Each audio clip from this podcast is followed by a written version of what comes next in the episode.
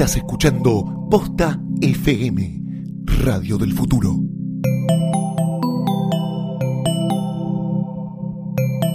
A continuación, ponemos el alcohol sobre la mesa, prendemos los micrófonos y nos preparamos para beber.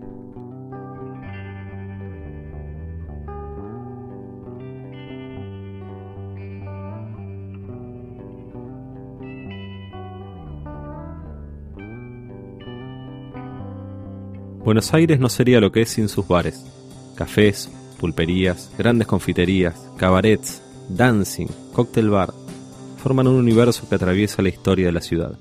En esta historia se mezclan bebidas de que existe una barra a la que alguien llegaba sediento y del otro lado el que atendía tenía botellas que llegaban de todo el mundo.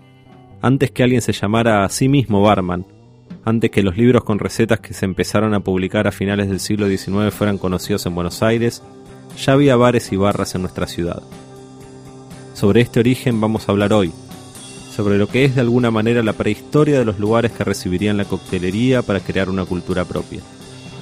Los primeros lugares donde alguien fue a beber, a encontrarse, a saber de qué iba la vida de su lugar, a mirar las botellas como testimonios de los viajes que confluían en un puerto, nuestra ciudad, un momento en la historia. Soy Martina Usmendi y este es el primero de los especiales de Beber.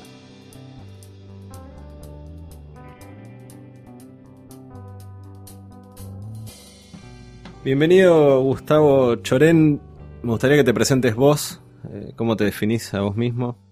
Eh, profesionalmente soy periodista y escritor de vinos y tengo el hobby de la historia en general, eh, particularmente la historia argentina y sobre todo lo que son los consumos de eh, bebidas, alimentos y tabacos. Eso me gusta mucho investigarlo y, bueno, es una forma de pasar el tiempo para mí. Quería que hablemos sobre eh, nosotros, digamos, yo conozco más la historia de, los bares, eh, digamos, de la época, digamos, los bares más modernos a partir del siglo XX, cuando empiezan a tener ya, donde incluso también la coctelería cobra una relevancia en algunos de ellos, pero me interesaría que hablemos si querés, de los 150 años antes de eso, o 200 años antes, eh, de, de cómo primer momento que empezó a aparecer un bar, digamos, un lugar donde por lo menos había un mostrador y gente de un lado y del otro que servían bebidas y alguien que los iba a buscar. Eh, a mí se me aparecen, digamos, pulperías, eh, almacenes y un poco tratar de entender cuál es la particularidad, en qué momento aparecen y qué características tenían. Sí, la historia empieza, creo yo, con la, prácticamente con la llegada de los españoles acá, ¿no? Al poquito tiempo, cuando se forma el primer núcleo urbano, en lo que es hoy la ciudad de Buenos Aires, ya hay antecedentes de que había algún puesto como para que la gente de ese entonces eh, pudiera tomar algo, por llamarlo de alguna manera. Pero a lo largo de la historia hay toda una transición y el punto de inflexión creo yo que es la ola de inmigrantes que llega entre mediados y fines del siglo XIX. Si uno va antes de eso, en las ciudades había muy poco. Eh, vos encontrás antes de 1870 muy pocas referencias, no bar, porque el, bar como tal no existía, sino el café, que sí era, era mm, como una institución netamente urbana, ciudadana, eh, el famoso Café de Marcos y otro que estaban en, ahí cerca de la Plaza de Mayo, que tuvieron bastante relevancia como centro de reuniones políticas, ¿no? Y que, que se conoce de ellos a través de eso. Y después estaba la pulpería en el campo, que era, digamos, lo más limitado desde el punto de vista gastronómico que uno se puede imaginar. O sea, en un lugar absolutamente cerril, este, eh, a veces ni siquiera dotado de asientos. Lo normal era que fuera piso de tierra y la gente parada, donde había un mostrador con reja de palo, la reja por un tema de seguridad, porque digamos, eh, era muy frecuentada por, como se llamaba entonces, gente de avería. O sea, no iba la gente honesta, las pulperías, que aparte nada tenía que hacer en el medio del campo, ¿no? Y lo que se servía era caña y ginebra, que eran las dos bebidas, eh, bien rurales de la Argentina y todavía diría que en muchos casos lo siguen siendo. Y prácticamente eso y después hierba, tabaco y azúcar, que también era imprescindible para el hombre de campo, esas tres cosas y las dos bebidas, y la gente iba a pasar el rato, a charlar, a conversar, a jugar a la taba, a jugar al truco, a jugar a los dados. Eso era básicamente la pulpería. Ahora, obviamente, en la medida en que muchos, eh, muchas localidades o muchos parajes urbanos se van transformando a partir del ferrocarril y de otros fenómenos en pequeñas ciudades, pequeños pueblos, empieza a haber una evolución. Y en muchas de esas pulperías empiezan a convertirse en boliches o almacenes de campo, que ya hacían más las veces de proveeduría y que algunas de las cuales subsisten, cambiadas, pero más o menos manteniendo parte de su espíritu original, subsisten hoy. Que es un lugar donde el hombre de campo va y no solamente hoy sí va a encontrar la caña, la ginebra, el licor, el vino, la cerveza, el vermú, lo que quiera, incluso alguna picadita, sino que va a encontrar las alpargatas, herramientas, o sea, era, era como el supermercado en el medio del campo, era el almacén y el boliche. Eh, entre fines del siglo XIX y principios del XX se confunden esas dos cosas, pero la pulpería nació como el lugar más elemental, que casi no lo podríamos considerar como un lugar gastronómico, sino como un lugar de encuentro con un mínimo servicio de bebidas, y lo que fue el almacén. Eso del parte de vista em, eh, del campo. En la ciudad ya la evolución fue otra, porque en la ciudad los hoteles empezaban a tener sus restaurantes, eh, el café, que también estaba muy limitado a lo que era la cafetería y algunas bebidas, empezó a evolucionar hacia una oferta más generosa. Y fíjate que ya en el siglo XX empiezan a aparecer esos modelos que todavía hoy conocemos, que es el café y bar, o sea, café con servicio de bebidas, el bar y restaurante, el bar con minutas, que era tan famoso. O sea, hay, hay todo un montón de instancias intermedias, del lugar que solo da bebidas hasta que da algunas comidas y algunos como la fonda, como el, el bodegón, que eran especializados en comidas, que no tenían servicio de cafetería fuera del, del horario de comida. Todas esas categorías en una época estaban bien diferenciadas. Hoy se han perdido mucho, ¿no?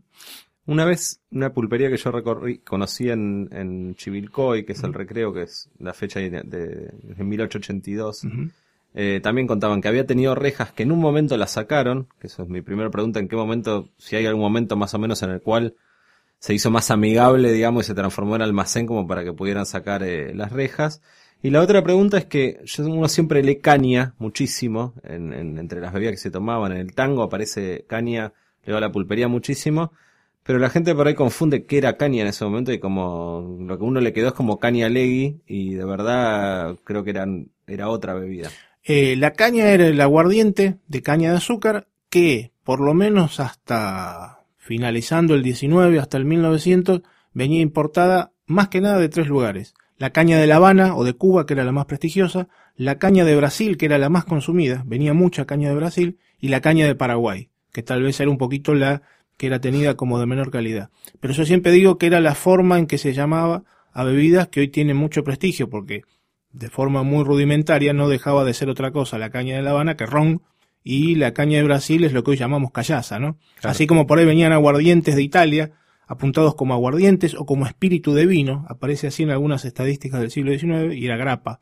O sea, muchas cosas que hoy eh, le damos un nombre muy definido y son bebidas que tienen toda una, eh, toda una historia atrás. En esa época se, se, se las llamaba, incluso se las apuntaba en las estadísticas de importaciones como con el nombre más genérico. La caña era eso, era el aguardiente de, de caña de azúcar. Y la pulpería, esta pulpería que yo vi en el campo, tenía como una parte también para guardar los caballos. Era como realmente una parada, que esto, eh, investigando un poco en Estados Unidos, existía también un concepto similar, que era el lugar donde paraban las caravanas y que era el lugar donde también se podía tomar y en algunos casos también eh, comer algo, digamos.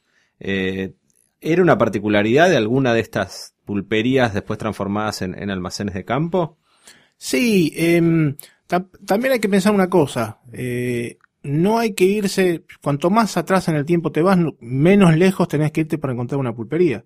Hoy hay lugares, por ejemplo, te cito concretamente, Cabildo y Pampa, había una pulpería llamada La Blanqueada, eh, en Pompeya, en Coronel, lo que sería hoy Roca y Sáenz había otra, o sea, lugares que hoy son plenamente urbanos, que en ese entonces eran suburbios semi-rurales, también había pulperías, incluso había pulperías que hay fotos del Archivo General de la Nación en el Bajo de la Recoleta, cerca de hoy lo que sería Libertador y Callao. O sea, hoy no nos imaginamos esas cosas como tampoco nos imaginamos un tambo en Suipacha al 300 que lo sabía y está registrado. O sea, hasta esta época de transición que te digo yo, sobre todo 1880 que viene muy fuerte la inmigración más que nada de Italia, eh, se transforma la ciudad de Buenos Aires y el resto de las ciudades, sobre todo Rosario y las grandes ciudades del litoral, eh, el campo y la ciudad estaban muy mezclados. Vos te ibas 20 cuadras de, de lo que era la zona ahí de influencia de la Plaza de Mayo y ya entrabas como en un suburbio y cinco cuadras más y estabas casi en el campo y había vacas. Con lo cual la pulpería era un lugar, en algunos casos, semi-urbano, ¿no?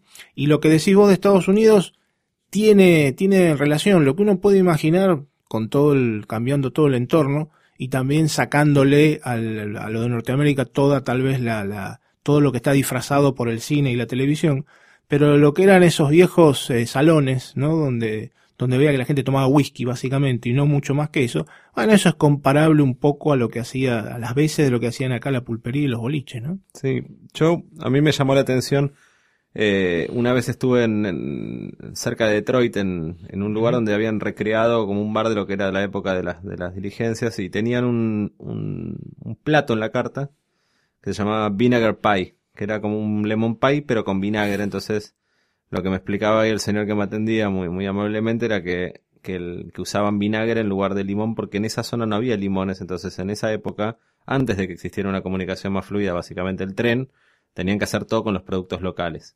Buscando después en un libro de pulperías, encontré una descripción de una mezcla, de una especie de trago que se hacía en una pulpería almacén, que era con naranjas amargas del Delta, con vinagre y con ginebra con caña, de verdad, era el, el, el, esta mezcla que se hacía. Y entendí también este punto de contacto entre el norte y el sur del vinagre como el producto, digamos, eh, para darle acidez a una cosa que era muy buscada también en estos lugares, que era que lo que ellos sirvieran sea refrescante para la persona que venía de viajar, de trabajar, de, digamos, de, de que encontraba en, en, la pulpería como un momento para refrescarse y para de, de restablecer el ánimo también de, de esto. ¿Cómo es el, hablas un poco de, de, de las ciudades, un momento uh -huh. que se empieza a confundir a medida que van creciendo las ciudades y a partir de la clara influencia, digamos, de la inmigración entrado por ahí ya en la segunda mitad del, del siglo XIX y en, y en, principios del XX, ¿cómo va transformando esto? ¿Van apareciendo nuevos lugares? ¿Qué forma van tomando? Van apareciendo, primero se modifica la gastronomía y el mundo de las bebidas, porque al multiplicarse de manera semejante la cantidad de inmigrantes, yo digo italianos, pero también españoles, franceses, ingleses, eh, muchos de ellos, porque no todos eran pobres, había gente que eran comerciantes, algunos que fueron empresarios y llegaron a hacerlo bien exitosos, todas esas colectividades eh, tenían demanda de productos que aquí en Argentina no se elaboraban, con el tiempo se empezaron a elaborar, pero mientras tanto había una, una importación muy activa. Uno ve que la cantidad de eh, cantidad y variedad en marcas y en tipos de bebidas, incluso de alimentos envasados que, que venían del exterior era muy grande. Cambian las costumbres, yo siempre digo, si vos hasta 1860 ves recetas o referencias sobre platos argentinos, son todos muy hispanos, o bueno, o esa gastronomía hispana con la influencia de los pueblos originarios. Van a encontrar puchero, eh, cosas que tienen que ver con el maíz, la papa, la carne, y no mucho más que eso. Y el tomate o la salsa de tomate la empezás a ver mucho a partir de entonces porque eh, la costumbre de eso la traen los italianos, así como el uso del ajo. Cambia la gastronomía, hay una mayor demanda de ciertas bebidas como los vermú, por ejemplo, que no se tomaban tanto antes de, la llegada de los italianos. Y junto con eso, bueno, empieza a diversificarse también lo que es la oferta gastronómica y se empiezan a formar esas categorías. En la pulpería se va reduciendo cada vez más a los ámbitos rurales y empieza a aparecer el café, el café en su más pura expresión, eh, de los cuales no sé si hoy quedan muchos, alguno debe quedar por ahí, que es café y café. Por ahí alguna bebida como para agregarle al café y no tenías mucho más que eso, agua, alguna gaseosa hoy día sería, pero no, no. Algunos te daban algún servicio de sanduchería como mínimo, algún alfajor, algo de eso. En muchos de esos lugares estaban cerca de las estaciones de tren, o sea, lo que sería, ¿te acuerdas de copetín al paso? Claro. Bueno, había un montón de modalidades este, mercantiles asociadas a la gastronomía eh, que eran muy típicas de la época. Y después empiezan a aparecer las fondas, que era el restaurante en su expresión más pobre, digamos, en cuanto a todo, servicio, limpieza, calidad, etcétera. Después estaba el bodegón, que era como un restaurante pobre pero grande, y después ya estaba el restaurante y en, por encima de todo estaba la confitería. No me refiero a la confitería como la entendemos hoy. Uno dice confitería y piensa en la confitería asociada a la actividad panadera. En otra época la confitería era el local gastronómico de muy alta categoría. Donde ahí sí, eh, eh, una cosa muy interesante es cuando vas a hablar de eh, bodegón para abajo, era prácticamente un mundo masculino, las mujeres no iban, no, había ambiente para que fueran las señoras. Y hoy, eh, si vos investigas, las confiterías sí eran lugares donde las mujeres podían ir con confianza, incluso grupos de mujeres, porque era el lugar donde había un servicio de té, había masas y había ese tipo de cosas. Todas esas diferencias de categoría, todos esos, esas jerarquías, en una época estaban muy, muy bien determinadas. Y esa diversidad aparece a partir del poblamiento de las ciudades, a partir de las segmentaciones sociales, este, y a partir de, mm, bueno, el hecho de que fue tan variopinta, creo yo afortunadamente la inmigración que llegó acá, con lo cual había muchos matices. Pues incluso vos no, no es lo mismo si hablas de los italianos del norte que los italianos del sur. Eh, entonces, todo es lo mismo si hablas de los gallegos que de los andaluces. Entonces, toda esa, todo ese colorido de, de, de, de costumbres hizo que hubiera, hubiera que crear alternativas para cada uno y a todas les iba bien. Volviendo un poco a esta, esta pulpería que estoy utilizando como, como matriz de, de, todo, eh, me acuerdo que el, pulpero que todavía quedaba ahí, que se hacía llamar así, eh, me mostró que tenía una canilla, dos canillas, una, una, una bacha con dos canillas. Una decía, esta tiene el pico ancho para lavar y la otra tiene un pico chiquito porque esto era históricamente para agregarle agua al pernó. Y me impresionó como una influencia, digamos, claramente francesa, de los anisados del sur de Francia, había llegado en un objeto que se, establecía, digamos, en la pulpería para agregarle justamente perfecto para que se tomara Pernod y que eso haya llegado también a eso. O también nos mostraba lo que él llamaba unos vasos robados o robadores, que le decía que eran unos vasos de, de, de, culo ancho, pesado, que él decía que era que se los, a veces se los robaban, se los intercambiaban en los barcos, hmm. porque eran los, los, para los barcos. Y en función de esto lo que te quería preguntar es, franceses, ingleses, digamos, cada, cada origen, digamos, estos inmigrantes que llegaban, eh, trajo cosas distintas, eh, hábitos y también eh, bebidas. Eh, y un poco preguntarte por la, por la relevancia, por la importancia que tuvo cada uno, pensando, digamos, franceses, ingleses, árabes y un poco lo que vos creas que han tenido importancia, desde en hábitos que tengan que ver con, la vida de los bares hasta también en, las bebidas que aportaron. Eh, en cuanto al consumo, yo diría que los italianos fueron los que, los que demandaron e impusieron el vino como bebida eh, nacional. hay que tener en cuenta que hasta bien entrado, digo, hasta primera década del, del siglo XX hasta el 1900 y algo, el vino no era una bebida extremadamente popular y también era cara, porque la mayoría era importada. Eh, con lo cual, estas cosas como la caña o la ginebra o la cerveza, que muy poca gente sabe que en Argentina por fines del siglo XIX había más de 250 fábricas de cerveza, todas pequeñas, artesanales, en cada pueblo o ciudad grande, si te digo Buenos Aires, Dolores, Bahía Blanca o La Barría, Junín, todas tenían sus fábricas de cerveza, en algún punto la cerveza y la ginebra eran mucho más consumidas que el vino. Los italianos imponen el vino.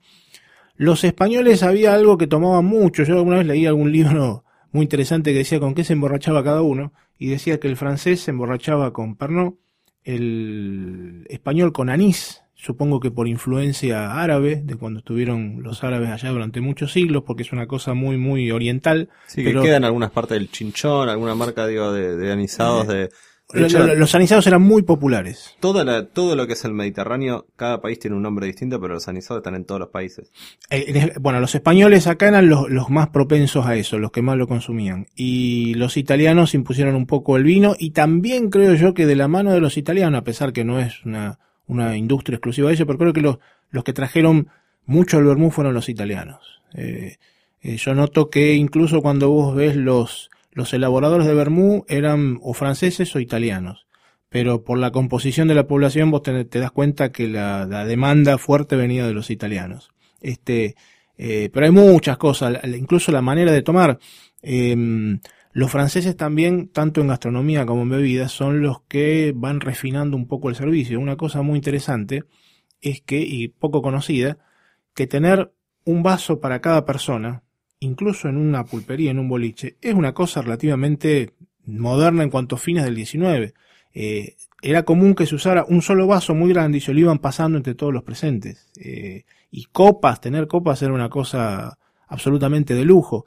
Es decir, lo mismo que el servicio. Esto de servir un plato atrás de otro, que era un servicio que se, eh, originalmente se decía la rusa, fue algo que vino a partir de la segunda mitad del 19. Antes se ponía todo en la mesa y la gente se servía lo que quería. Comía. Exactamente. Eh, con lo cual, bueno, a través del refinamiento y digamos la, la, la complejidad de Francia, eh, la demanda del vino, y yo creo que eh, el uso de los productos mediterráneos, ¿no? que hoy se asocian con la dieta mediterránea, viene de los italianos, y los españoles creo que fueron los que primero ligaron costumbres de ellos con productos de acá, porque yo hoy veo lo que es un puchero, que tiene mucho origen eh, de España, o lo que es un locro, son más los productos de América que los de Europa, pero bueno, los que, los que llevaron a todo eso fueron los españoles, pero cada uno hizo algo, sin duda. Y los ingleses que tienen una importancia, digo, creo que los trenes, por un lado vos dijiste, cuando uno mira cómo han crecido los pueblos, la conexión entre cómo las pulperías transforman almacenes, que es básicamente tener disponibles mucho más productos para vender, eh, obviamente la vinculación de, de, la gente entre los lugares, y también los ingleses como, digamos, eh, como ente civilizador, digamos, por decirlo de alguna manera brutal, eh, que traían muchas cosas y siempre buscan trasladar, digamos, su, forma de vida a los lugares donde están. ¿Cómo, fue, digamos, el lugar que ocuparon ellos en esto? Eh, un dato interesante es que los ingleses eran la mayor colectividad extranjera después de los españoles hasta 1850. Venían los españoles y después los ingleses. Después los franceses, italianos había muy pocos. Italianos empiezan a venir a partir de 1860 y se hacen muy fuertes a partir de 1880.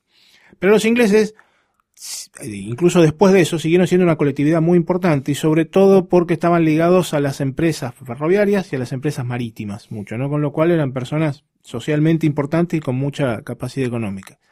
Y vos te das cuenta que hay muchos productos que se introducen a partir de ellos. El gin, el verdadero gin, venía a fines del siglo XIX de la mano de los ingleses. El whisky en todo de la mano de los ingleses. Algunas cosas que vos decís se mm, importaban e incluso se llegaron a producir en Argentina como la salsa inglesa, la Worcestershire, eso vino de la mano de los ingleses. Y como esto podríamos mencionar un montón, yo creo que el gusto por determinados tipos de cervezas también viene a través de los ingleses. Los ingleses dejaron su impronta eh, y es que cada colectividad durante mucho tiempo es como el argentino que hoy se va a España o a Francia, va a buscar a ver dónde consigue el mate, el dulce de leche. Había incluso almacenes especializados. Eh, yo tengo una publicidad vieja, un almacén de zapa, muy importante aparentemente, en la calle Cuyo, sea Sarmiento, creo, y Artes y Carlos Pellegrini, si no me equivoco, que se especializaba en productos italianos. Tenía vinos, pastas italianas, eh, productos este, enlatados, conservas y las colectividades iban en busca de eso a esos lugares que eran especializados, porque de alguna manera este, sentían que eh, era una forma de volver a, sus gustos patrios. Y lógicamente, como pasa en, todo proceso de integración, ya los hijos de esas personas o después de muchos años, eso empieza a formar parte de algunas cosas de las costumbres locales. O sea, hay cosas que hoy no reconoceríamos como no argentinas, como decirte unos ravioles con tuco. O sea, así es algo muy común acá en Argentina. Sin embargo, el origen no es argentino y hasta 1880 era muy raro que alguien comiera ravioles. O algo que hoy nos parece absolutamente... Eso forma parte de la integración cultural de un pueblo a través del tiempo.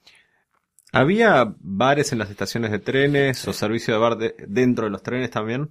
Había las dos cosas. Eh, servicio de bar que se llamaba confitería, por más que fuera una cosa muy rudimentaria, oficialmente se llamaba confitería, había en las estaciones grandes. ¿eh? Eh, que no eran solamente las terminales, sino también en algunos pueblos importantes. Por decirte, el Ferrocarril Sur tenía, por supuesto, en Constitución, pero tenía en La Plata, Mar del Plata, Bahía Blanca o La Barría, Azul, etcétera, eh, sus confiterías. Y a partir de 1896, en el caso del Ferrocarril Sur, que es el que yo he tenido la suerte de estudiar más, empieza el servicio de a bordo. Eh, y sí, el, o sea, para los parámetros actuales la cantidad y variedad de bebidas era enorme. Y era una novedad en ese entonces, ¿no? O sea, el tren era el rey entre los modos de viajar por tierra. De hecho, hasta 1920 era prácticamente único.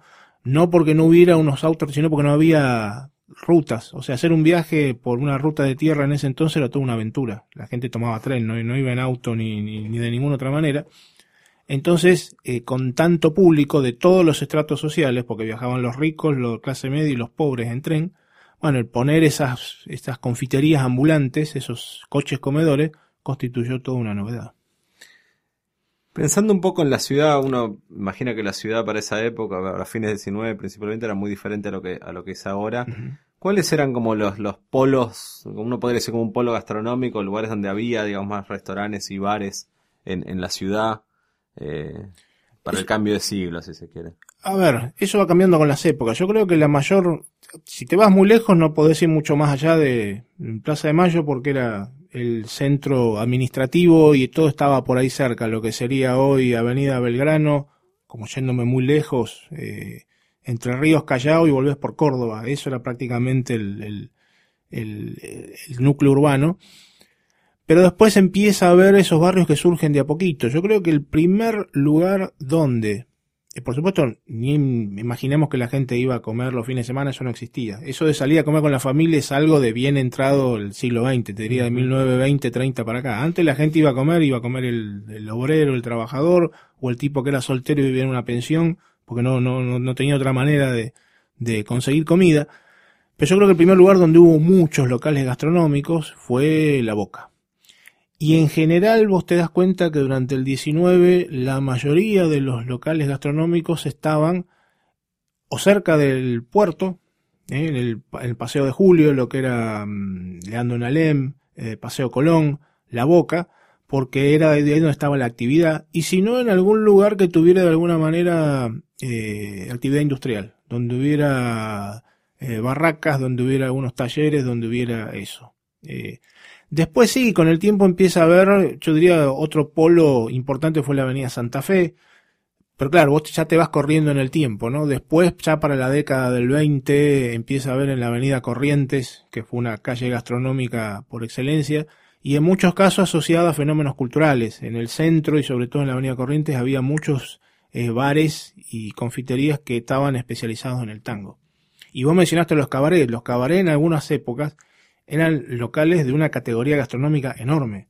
Eh, no es lo, hoy cuando pensamos en cabaret pensamos, pensamos en otra cosa. Eran lugares que tenían espectáculos muy buenos, incluso venían este, eh, algunas figuras de la música con grupos y con escenarios enormes, y donde se, en épocas, por ejemplo, donde no había bebidas importadas, en los cabarets se conseguían y se conseguían las auténticas, así te las cobraban, ¿no? Pero digamos, eran lugares donde realmente eran lugares de calidad.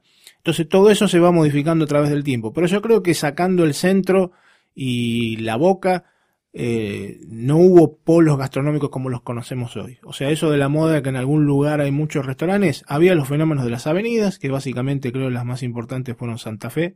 Eh, Santa Fe te diría eh, de Plaza Italia hacia abajo.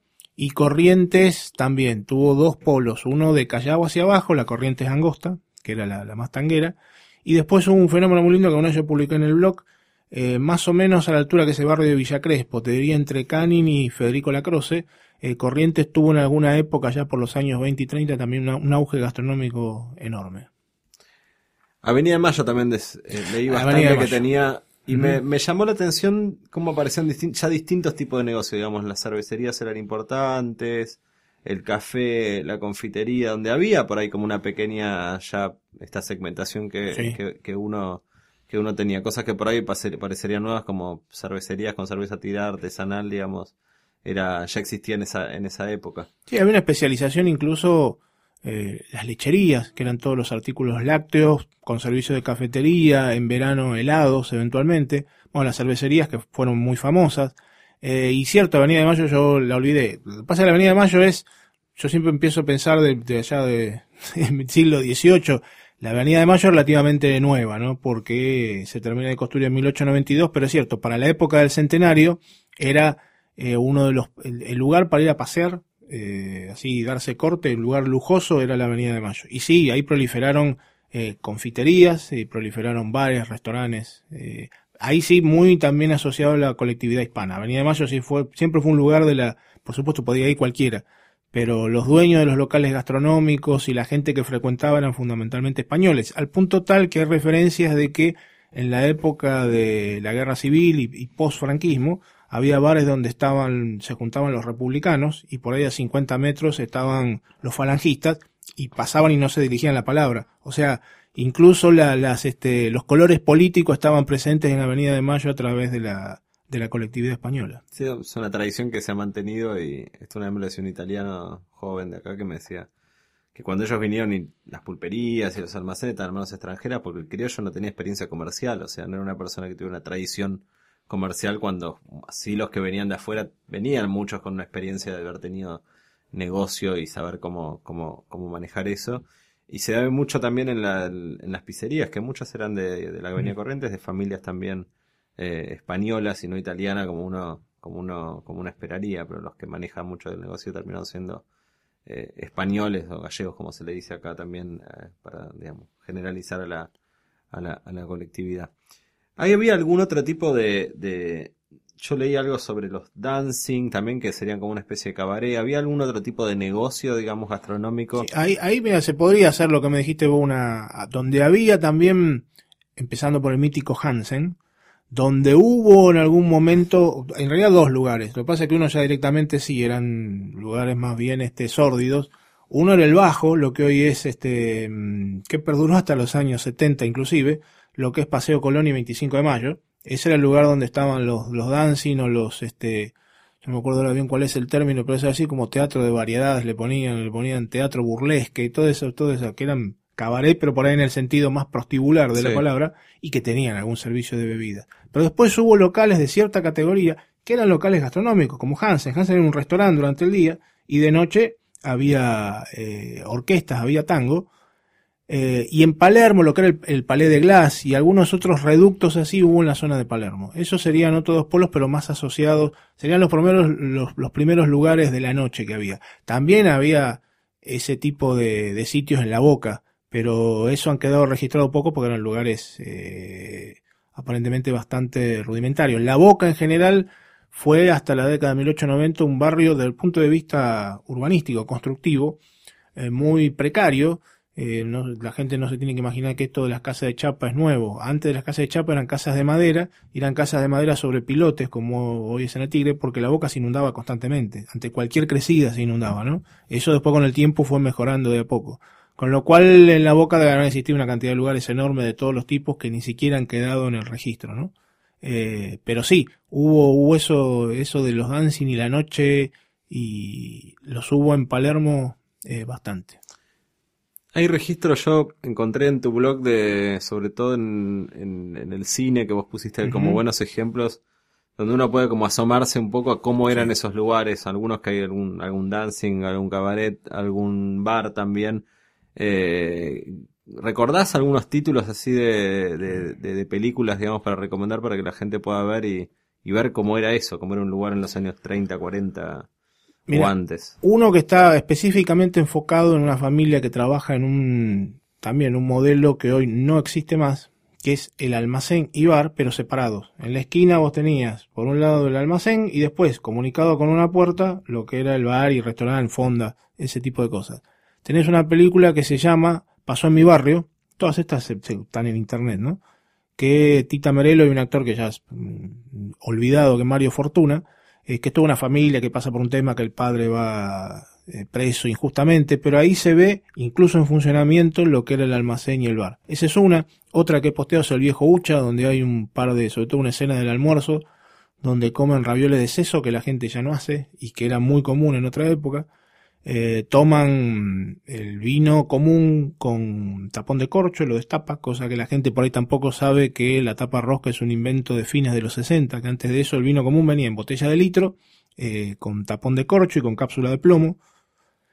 Eh, y después tenés escena, del otro día estaba viendo Canuto Cañete conscrito del 7, él Balá se reúne dos o tres veces con el tipo que dice que lo va a sacar de la colimba, que después la toda mentira porque era un chanta, y hay que fijarse porque hay incluso marcas de Bermú que están, yo no sé si habrán pagado, pero cuando ellos están hablando, está Balá con un amigo y este tipo en esos bares muy concurridos como era en ese entonces, están tomando un Bermú muy conocido. Y si vos te pones a buscar, Mercado de Abasto tiene muchas referencias a lo que era obviamente el comercio de los grandes mercados en ese entonces, también hay algunos carteles que se pueden ver. Eh, si querés ver lo que era una familia pudiente, hay una película de Ángel Magaña que se llama El mejor papá del mundo, donde, cosa que eso no es un invento de la televisión, las familias, acá en Argentina también, muy pudientes comían en mesas largas, con el padre o los titulares de la familia en las dos puntas y los hijos en los costados, eso existía. Eh, hay muchísimos títulos. Lo que tiene de bueno, lo que tuvo de bueno el cine en esos años, 40 sobre todo, y 50, y la literatura a través de mucho tiempo, es que hicieron mucho campeón el costumbrismo. O sea, te mostraban en diferentes lugares del país, en diferentes épocas y distintos entornos, cómo eran las costumbres. Y los buenos costumbristas, tanto sean cineastas o, eh, costumbristas de literatura, lo que hacen muchas veces es mostrar eh, el lugar, mostrar la situación. Y ahí te das cuenta y ves cosas que hoy en algunos casos se han perdido por completo, ¿no? ¿Qué, qué bebidas de, que has encontrado, digamos, en tus investigaciones no existen más, digamos, y llama la atención que por ahí han sido muy relevantes o muy importantes? Por ahí marcas, por ahí Ujú. bebidas que existen pero son pocas. ¿Hay ejemplos de que quizás costumbres que se han perdido de tomar cierta cosa? Digo, pienso en los anisados, que hoy por ahí son poco importantes, en un momento eran, eran fuertes. Yo creo que hay muchas. Eh, una cosa que se perdió, por ejemplo, el de los vinos generosos, eh, sobre todo como aperitivo el Jerez. Nadie toma Jerez en Argentina. Bueno, en una época creo que también de la mano de la colectividad española, pero yo me acuerdo hasta los años 80 ir a un restaurante y te recibían con una copa de Jerez, que era un Jerez trucho, porque creo que mezclaban tinto blanco y azúcar, pero el hecho mm, que, a que voy más allá es que decir te doy una copa de Jerez de entrada era una costumbre.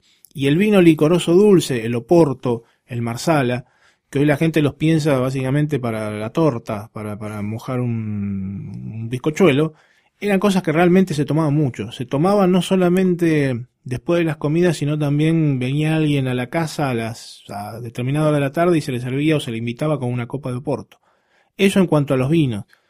Y después de bebidas hay muchas. Este, yo creo que algunos licores, hoy hay todo un resurgimiento en muchos casos, pero yo acabo de hacer una entrada en el blog de licor de café al coñac, de marcas muy conocidas de los años 60 y 70.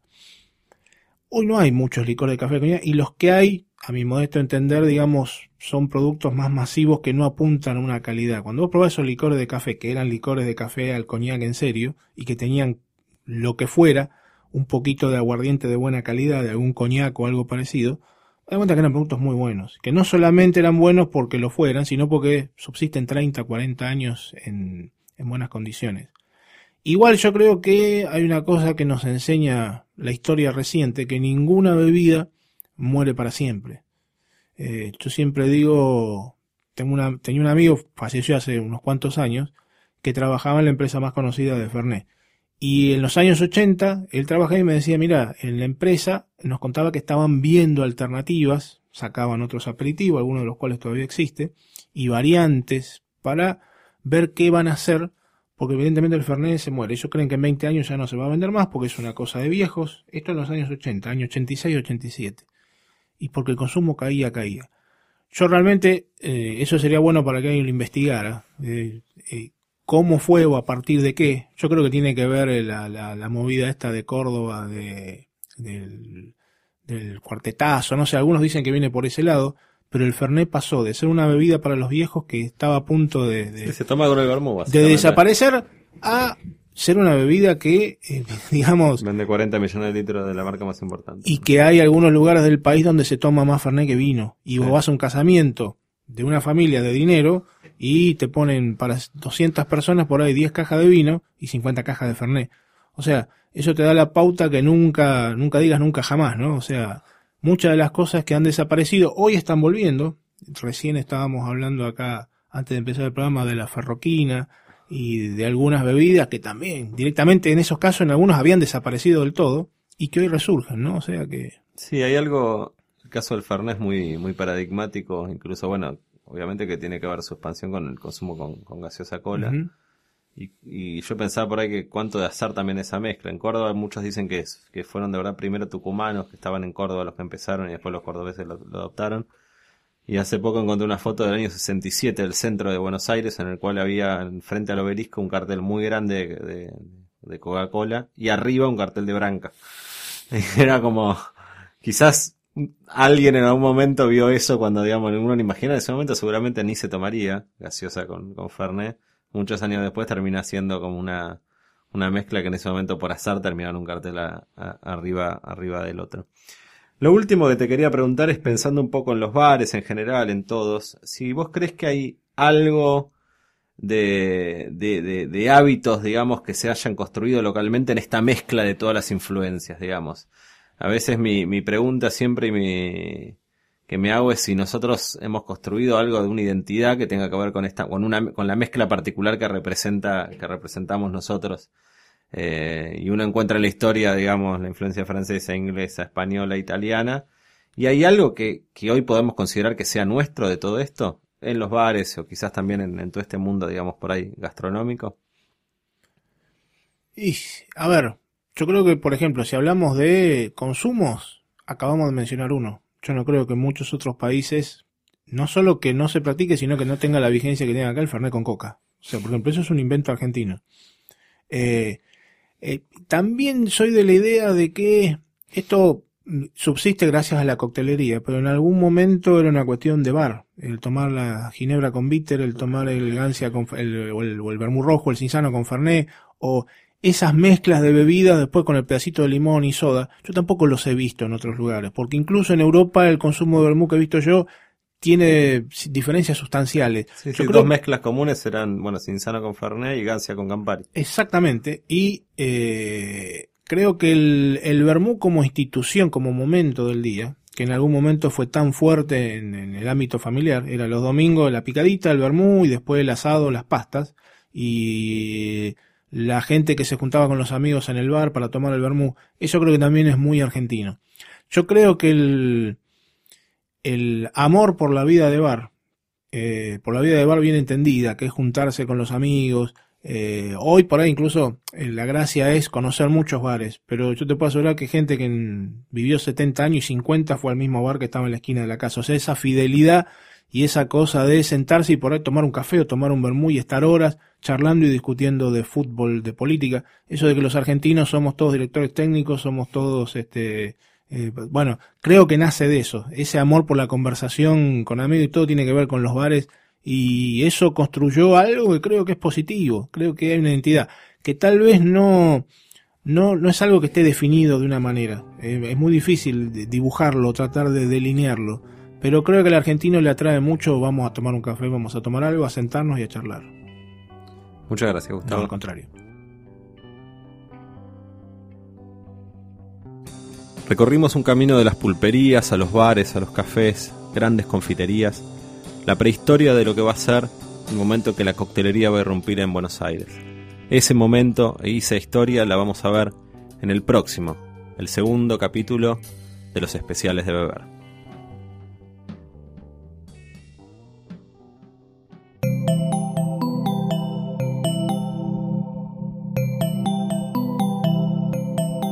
Si te gustó este episodio, hay mucho más en nuestro sitio. Métete ahora en posta.fm.